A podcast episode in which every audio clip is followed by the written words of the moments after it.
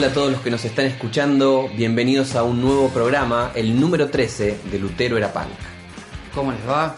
Buenas tardes, o buenas noches, o buenos días, depende del horario en que estén dándole play a este podcast. Como un podcast suele decir, irreverente. un podcast irreverente a 500 años de la reforma. ¿Cómo andas, Lucas? Muy bien, Javi, muy bien. Gustoso de ver tu cara, como Una sucede semana. todas las semanas. La verdad que somos amigos desde hace rato, pero creo que nunca nos habíamos visto con tanta Somos frecuencia. Amigos, hace rato, pero en cuanto a esto llevamos 13 programas. nomás. Sí, es cierto. Pero qué lindo verte con esta frecuencia semanal. eh, Y charlar, ¿no? Como charlar, porque a fin de cuentas estamos en realidad unos 20, 30 minutos al aire, pero siempre se hace unas 2, 3, 4 horitas fuera Charla, del aire. de conversación. Eh, como decíamos, programa número 13, Lucas. Así es. Entrando a sola escritura. Sola escritura, seguimos charlando sobre las cinco solas, que son un poco los caballitos de batalla de la reforma, eh, y seguimos pensando que eh, más allá de pensarlos como conceptos fijados en el tiempo, eh, cerrados, herméticos, nos gusta más bien pensarlos como respuestas contextuales que los reformadores usaron para destrabar un poco los conflictos de su tiempo. Exactamente, ¿sí? Eh, y así como destrabaron lo que estaba como, bueno, valga la redundancia, trabado en ese momento, eh, abrieron un flujo, ¿sí? Al que nosotros siempre eh, le damos una lectura de continuidad. De qué manera prosiguieron, con qué alcances hasta nuestros tiempos, ¿no? Sí. de, de eso andamos charlando en realidad todo alrededor de, de esto de la reforma. Charlamos eh, hace un par de programas sobre eh, la sola fe, que la pensamos como una, una forma de responder a tenés que hacer cosas para salvarte. Hablamos en los últimos programas, que se extendieron un poquito, eh, Sola sobre gracia. la sola gracia, es decir, no pensar la salvación o la salud como algo que eh, se tiene que pagar, sino que es algo que es gratis y que tuvo muchas consecuencias en cuanto al funcionamiento de la sociedad. En cuanto a la existencia, cuando hablamos de salvación, de salud, también hablamos de el sentido de la vida, ¿no? En términos... Esas grandes eh, preguntas. esas grandes preguntas de la filosofía. Y hoy nos toca hablar sobre la sola escritura. Sola escritura. ¿Qué significa ¿De qué eso, Se trata Javi? de eso. Si nos contextualizamos, un poco ya lo habíamos mencionado en algún programa anterior, eh, toda la época estaba estructurada alrededor de la autoridad de la iglesia, alrededor de la autoridad de la religión o de la fe, podríamos decir, que decía que lo que había sido revelado y lo que estaba depositado en las sagradas escrituras, entiéndase la Biblia, eh, era la fuente de eh, nuestro conocimiento, de nuestro saber, la revelación, ¿sí? Eh, pero ¿qué habíamos dicho también? Eh, ese libro sagrado ¿sí? y esa fuente de la revelación y del saber estaba encriptado, como me gusta decirle a mí. ¿sí? Estaba en un idioma no solo ajeno, sino añejo. Claro, eso, recordemos que el, el latín. el latín era el idioma en el cual se leía la Biblia, la gente no entendía nada, una sopa. nada, nada, nada, y estaba súper fijado ahí un texto eh, que se repetía sistemáticamente semana a semana. Exactamente. ¿sí? Así que teníamos el libro allá. eh, voy a hablar de un esquema epistemológico, ¿no? Eh, en, cuanto a la fuente del saber. Eh, el libro o la fuente misma, el intérprete de por medio, ¿sí? que tenía que saber el latín, por supuesto, y que tenía toda una cantidad de eh, códigos que lo legitimaban como el buen intérprete de todo eso que estaba leyendo, eh, y el pueblo, ¿sí? La gente común y corriente. ¿sí? Entonces, eh, cuando hablamos de este esquema epistemológico, em, acá hay que hacer un matiz, eh. Lucas, ¿no? sobre todo para quienes nos escuchen del otro lado y nos estén diciendo, bueno, sí, pero y de eso se trata el verso de la religión. El matiz acá que queremos em, poner sobre el tapete es, ni siquiera estamos entrando en el asunto, ¿no? Como debate de la veracidad o no de las escrituras, de la veracidad eh, de esa fuente de conocimiento. sí estamos hablando de que para la época era la fuente del conocimiento. ¿sí? Y de lo que estamos hablando es de que esa fuente del conocimiento estaba totalmente apartada del pueblo. No solamente encriptado en un idioma, sino alejado allá. Depositado en ciertos eh, edificios. Eh, Literalmente y- edificios. Y con muy eh, fortalezas, murallas, eh, y con muy poca cantidad de réplicas, ¿no? Sí, Eh, me parece un detalle muy importante lo que estás mencionando, porque no es que al hablar de la sola escritura, no es que en este programa vamos a meternos en, no sé, como existen otros programas u otros libros, que por qué es verídico o por qué es relevante lo que dice el texto bíblico. No es este, no es este nuestro... Nuestro, El caso acá. Claro, no estamos hablando de eso. Más bien estamos hablando que en el contexto de la época, el que tenía el acceso al texto tenía un poder simbólico y desde ahí se derivaba un poder económico, político, eh, al cual mucha gente no accedía. ¿Por qué? Porque había guardianes del saber, así como están los guardianes de la galaxia de Marvel, había guardianes Exactamente. del saber también que estaban protegiendo en esas estructuras. Y de vuelta me refiero a una, a una película que mencioné hace varios programas, eh, que es El nombre de la rosa, y más que la película, eh, o quizás de otra manera que la película, recomiendo también el fantástico libro de Humberto Eco. Eh, ahí se ve de una manera muy clara toda esta cuestión que existe como una mística muy particular en cuanto a la biblioteca. En la biblioteca está Tal cual. guardada la verdad. Tal y cual. nosotros, que La somos los que del sabemos- libro. los que nosotros sabemos leer, estamos en ese lugar y la protegemos, pero de una manera campal. No le enseñamos a leer a nadie porque Bajo fortaleza. Imagínate si la fuente de nuestro poder se la vamos a compartir a otro, le vamos a enseñar a leer al otro. Imagínate si vamos a abrir las puertas para que todo el mundo venga a consultar nuestros libros. No, justamente en eso reside nuestra autoridad, nuestra identidad como, como individuos, nuestro lugar en la sociedad. Todo eso está dado justamente por el hecho de que estamos protegiendo, estamos siendo como guardianes de todo ese saber. Bien. Acá yo, este, hay, hay otra cosa que me viene, ¿no? Eh, y de vuelta hablando con, y bueno, pero si la religión eh, es así. Em, pero eh, traten de ponerse en este lugar, ¿no? Eh, siendo críticos, muy críticos o no críticos de la religión, síganme conmigo, síganme, perdón, en este razonamiento. Los buenos. Estamos, estamos hablando de que toda la sociedad se estructuraba ¿no? En la religión, ¿sí? en, en la supuesta verdad revelada por Dios y eh, puesta allí en la Biblia. El punto es que eh, la Biblia no era conocida. ¿sí? Nadie De- sabía muy bien qué onda. Claro, ¿qué es lo que decía la Biblia? Nadie sabía muy bien. Lo que sí había es de por medio un par de personas, o sea, el clero, la iglesia, que sí venía y te decía, eh, la Biblia dice esto. Pero nadie tenía eh, acceso a la Biblia. Y esto ah, me gusta a mí llamarle el, el esquema epistemológico, porque es interesante ver cómo se repite, cómo la, la literatura tiene inmortalizado este esquema, tal vez como, como denuncia social también, eh, porque en todas las religiones, en todas las culturas se da este tipo de esquema.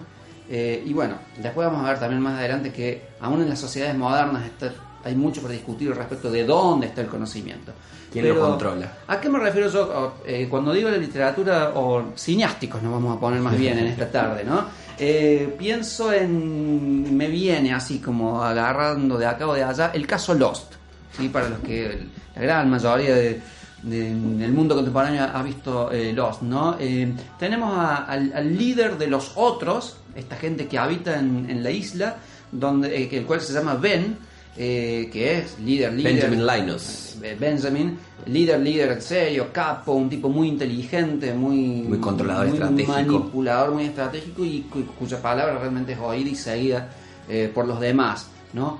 Pero siempre que él eh, tenía un, un momento álgido, candente ahí en su relación con el resto de los otros, donde a lo mejor los otros decían, che, pero ¿y por qué esta decisión? O era medio que puesto eh, en tela de juicio, eh, Benjamin podía recurrir, y acá estoy hablando de este, de este eh, esquema o este arquetipo mítico, a un personaje existente o supuestamente existente en la historia de la isla, eh, que era Jacob.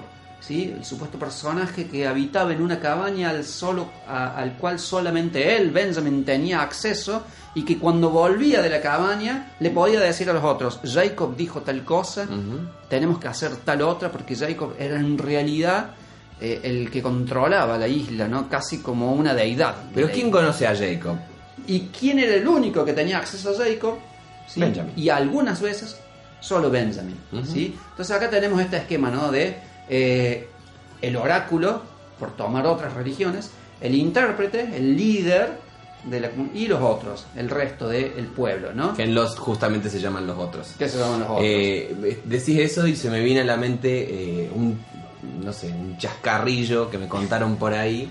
Eh, la historia también, Moisés sube al monte, eh, es conocida, Moisés sube al monte, en el monte se eh, habla con Dios, está- se escriben los diez mandamientos en las tablas de piedra y baja del monte Moisés y dice, eh, escuchen israelitas, eh, esta es la palabra de Dios para ustedes que me escribió en estas tablas con su propio dedo.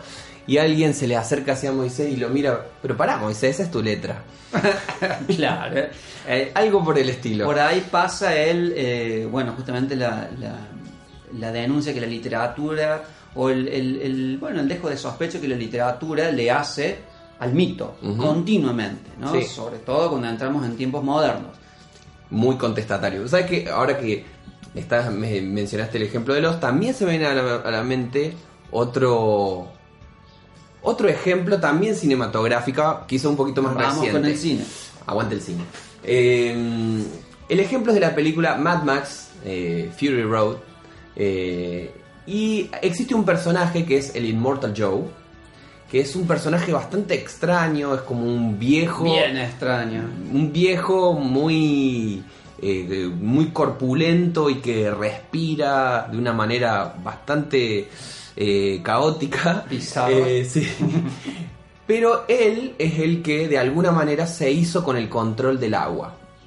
No está muy explicado, pero al hacerse con el control del agua, eso le eh, otorga un beneficio, sobre todo los que están muchos metros por debajo de él, reci- metros literalmente, porque él está Claro. como en lo alto de, de un peñasco y en abajo la gente está esperando que el Immortal Joe libere el agua, cosa que él hace una vez cada tanto y de una forma muy eh, tirana, porque la desperdicia, desperdicia mucha agua y la gente siempre está con él, necesito de esto, pero eh, me dan de a poquito. Al tener el control del O sea, agua... para vivir dependen de él. Sí, necesariamente. Pero también al no solamente que tiene acceso al agua y por lo tanto los mantiene ahí, sino que también ese sistema le permite a él eh, tener eh, el poder sobre la vida. No solamente porque da el agua, sino porque también tiene a ciertas mujeres que todavía pueden, eh, Procrear. con- pueden procrear. eh, por lo tanto, él controla eso. Bueno, después aparece eh, Tom Hardy y aparece también Charlize Theron y se El arma la resistencia. de resistencia. Eh, y bueno, eh, le subvierten un poco el mecanismo. en, en en este todas- en este arquetipo, en estas películas Bueno. arquetipos, estas historias. ¿no? En este caso, Tom Hardy vendría a ser Lutero, A ver. que también era punk. Eh, justamente lo que, lo que se da en este Al esta toque, vuelta de rosca es Al toque que y el pie. en esta vuelta de rosca decimos entonces eh, que pensamos en una lógica que, como dice Javi, tiene mucho de arquetípica. Existe eh, el oráculo o Dios o el conocimiento, existe el intérprete autorizado, especialista y existe el Con pueblo acceso limitado, con acceso muy pero limitado. él tiene la tarjeta de ingreso. Claro, el password. Eh, y abajo el pueblo como expectante, recibiendo. Ante todo esto, los reformadores eh, arman bardo porque dicen sola escritura. Y en ese contexto, sola escritura tuvo muchos, muchos eh, sentidos y muchas alteraciones de ese statu quo. Bien, contextualicemos sobre todo esto de sola escritura. ¿Por qué? Vieron que dijimos que estaba el libro, el intérprete o intermediario y el pueblo, ¿sí? Pero el libro nadie lo veía, solo el intermediario. Entonces, ¿qué pasó? Pasó que el intérprete le podía decir al pueblo, el libro dice esto, y vaya a saber si era verdad o no.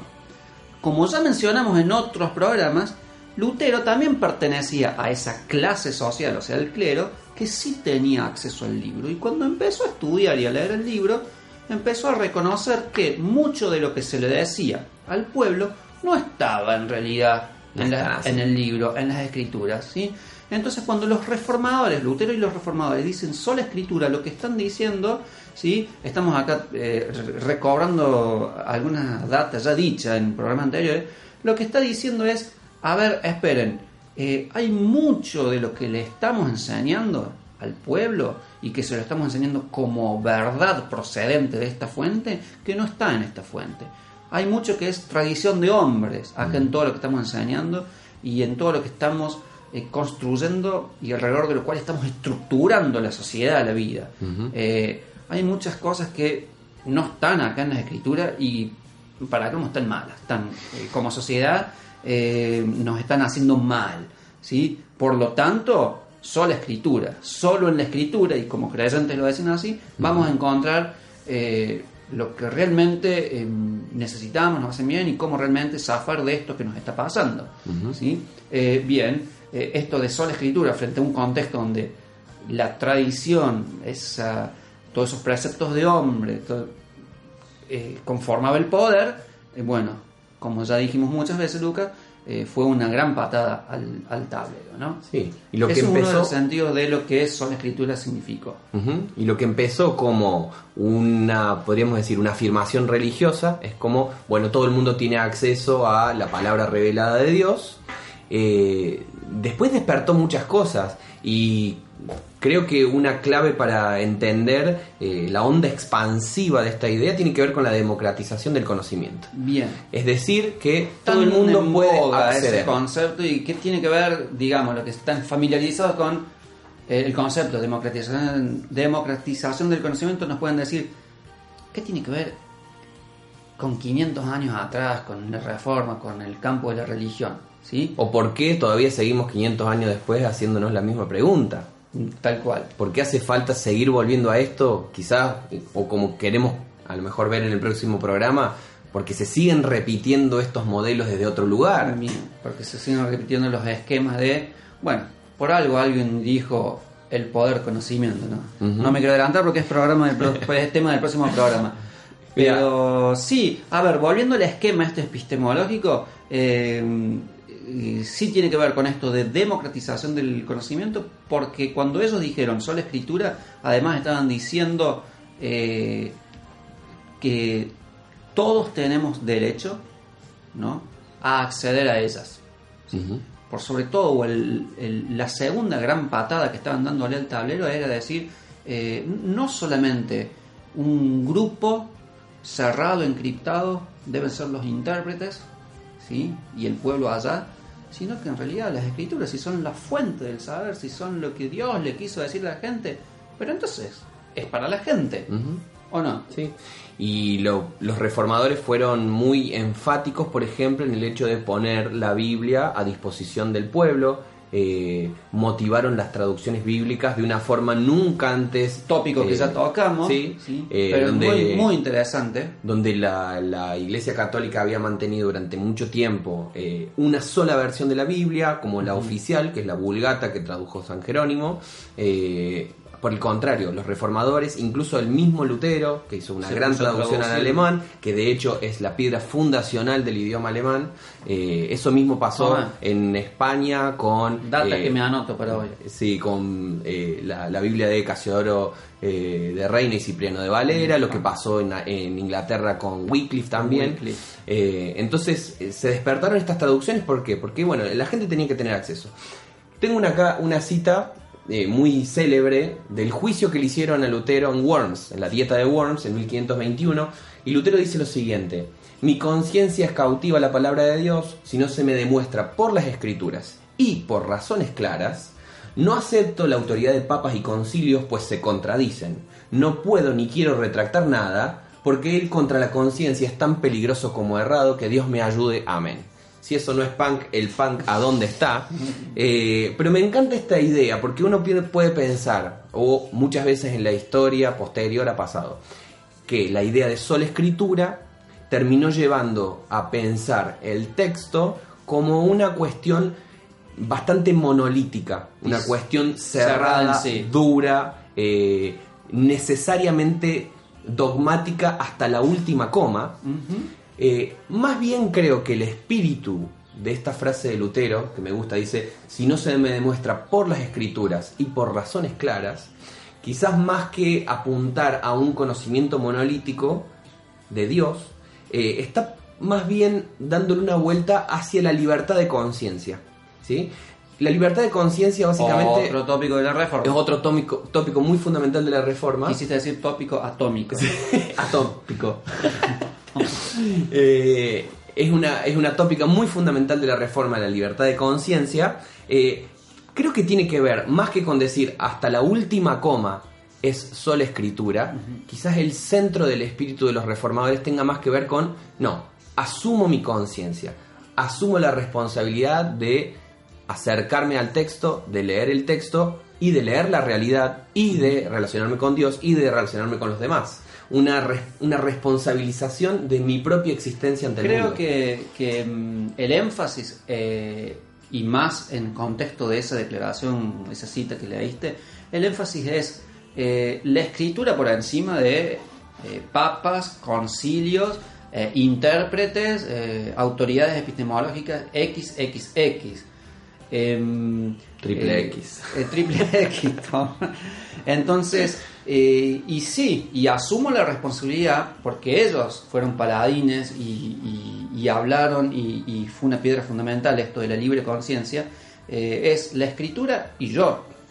Eh, entonces, em, no veo que el énfasis esté puesto cuando hablamos de sola escritura, sola escritura como texto cerrado en sí, como verdad, como un módulo cristalizado.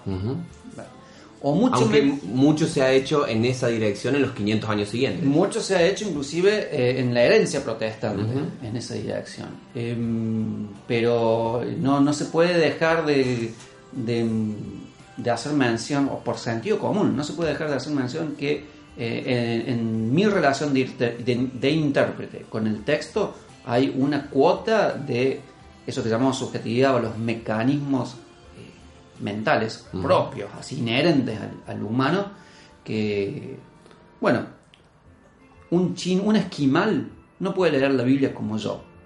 Desde, desde el vamos, el esquimal no cuenta en su cultura y en su cosmovisión de vida con la palabra pan, por decir algo muy básico, ¿no? Así que cuando lee el texto que dice yo soy el pan de vida, que dijo Cristo, y no lo va a leer como nosotros, ¿no?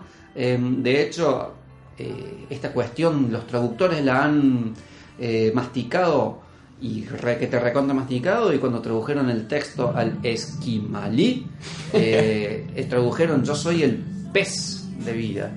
Bueno, porque para los esquimales eh, lo que es como el pan es el pez. El Y también tengo un ejemplo similar, eh, también la traducción de esa, ese fragmento que dice, eh, Él es el Cordero de Dios que limpie, que saca el pecado del mundo. Ujú. A los esquimales se les tradujo, Él es la foca de Dios La que quita el pecado del mundo. Esa no tenía. a sacar en el medio del hielo un, un cordero. cordero para que entiendan de qué estamos hablando. Eh, bueno, a lo mejor nos fuimos un poquito de eje con, con estos ejemplos, pero eh, a, a lo que estamos tratando de interpelar es al sentido de común de que sola escritura no podía significar, eh, en ese sentido, quizás platónico. Lucas, que mencionamos antes del programa, de eh, me pongo delante del texto y el texto me transmite por osmosis, osmosis una, una verdad cristalizada. Claro. ¿no? Soy una tabula rasa en la cual el texto se me pega de una manera directa. Claro, y entro a la iluminación. Bueno, es, eh, es un tema teológico también, ¿no? Sí. Eh, Eh, ya que mencionaste ahí la cuestión con las otras culturas, eh, me parece interesante rescatarlo. Eh, me acordaba de una cita de Henry de Lubac, que es un, un teólogo de la zona más o menos de Bélgica, Suiza, Francia, por ahí no sé bien, pero es francófono. Y él cuenta de que en un momento estuvo hablando con un, un chino y hablando y intentando llegar a algunos acuerdos. Y él escribe al respecto y dice, la escritura no será plenamente entendida hasta que no haya sido traducida, leída, meditada en todas las lenguas de la tierra. Para su plenitud y su armonía, la Iglesia tiene necesidad de los aportes de todo el mundo. Eh, esto en un contexto muy específicamente de la Iglesia y de la reflexión teológica. Pero se puede extrapolar esta verdad o, esta, o esta, este concepto eh, a un montón de otros elementos. ¿sí? Estamos en una época en la cual la otredad es muy significada, es muy valorada. ¿Por qué? Porque de alguna manera eh, nos descreemos, nos descreímos del mito moderno eh, con todas sus implicaciones y por el contrario, abajo de la piedra había un montón de subjetividades. un montón de otros. Y esa otredad generó un montón de cosas en nosotros eh, y de alguna manera estamos abiertos a la idea de que eh, necesito del otro. Mm. Decir sola escritura también es decir epistemológicamente necesito del otro. ¿sí? Porque no es que solamente le voy a decir, eh, bueno, vos podés acceder al texto para emanciparte como sujeto, vos por tu lado, yo por mi lado. No, por el contrario.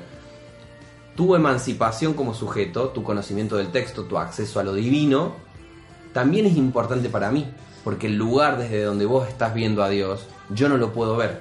Yo necesito también tu reverberación del texto para poder entender un poco mejor a Dios también. Ya que te metiste en estos temas, hay otra palabra que está full en el tiempo que es las intersubjetividades, ¿no?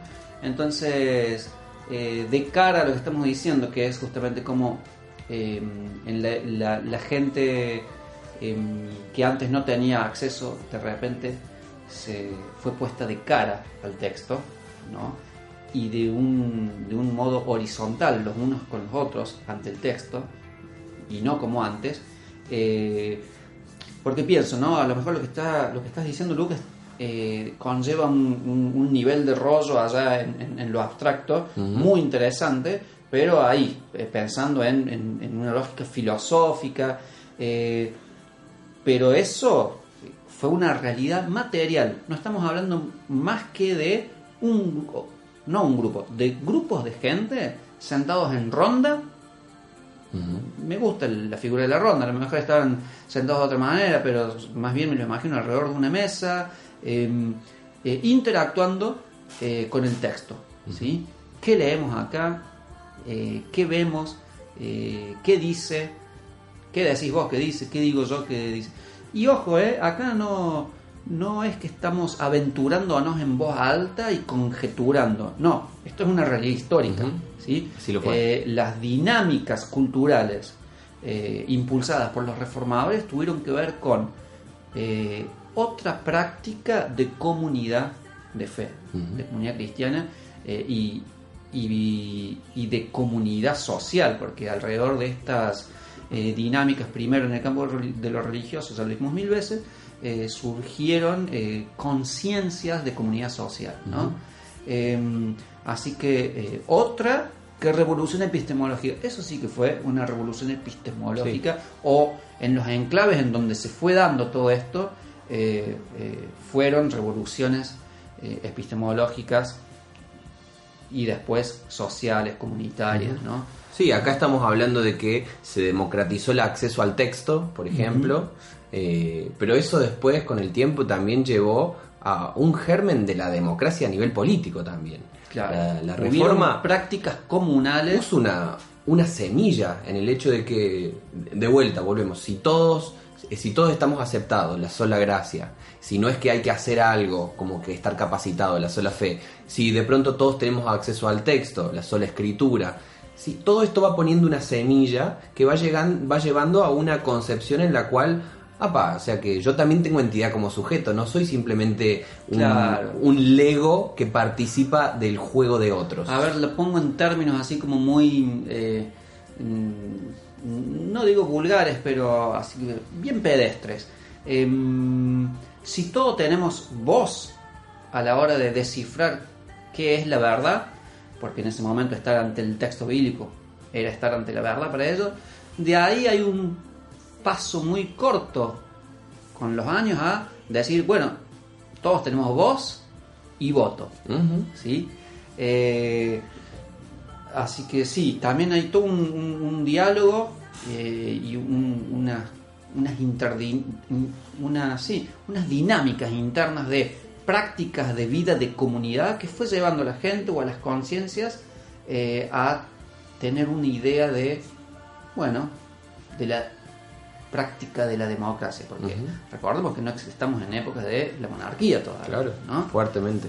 Pero estas eh, prácticas comunales y horizontales fueron generando, fueron eh, llevando hacia eso otro. Acá también volvemos a matizar, no es que solamente la reforma llevó a la modernidad o llevó a la democracia o llevó a la república o llevó a la revolución como por ahí en, el eh, programa anterior eh, también vimos que algunas cosas o las fuimos desprendiendo hacia allá.